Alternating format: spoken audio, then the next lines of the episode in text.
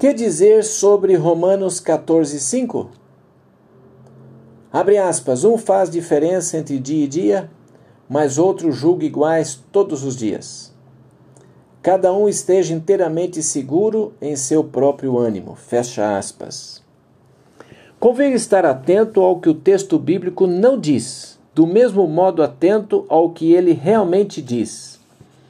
Nos versos 5 e 6, de Romanos 14, nada dizem acerca da adoração nem sobre o sábado. Eles falam simplesmente a respeito de um dia. Dizer que esse dia particular é o sábado é uma injustificável suposição.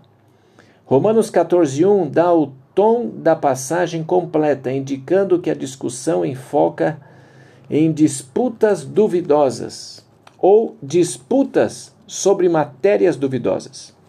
Será que o sábado do sétimo dia foi colocado à parte por Deus no momento da criação? Gênesis 2, 1 a 3. Colocado no próprio coração da lei moral? Êxodo 20, 8 a 11. Uma matéria duvidosa? Certamente que não. A chave do nosso texto encontra-se no verso 6, que declara: abre aspas. Aquele que faz caso do dia, para o Senhor o faz o que come, para o Senhor come, porque dá graças a Deus. E o que não come, para o Senhor não come, e dá graças a Deus. Fecha aspas. O tema refere-se aos dias de jejum e não aos sábados.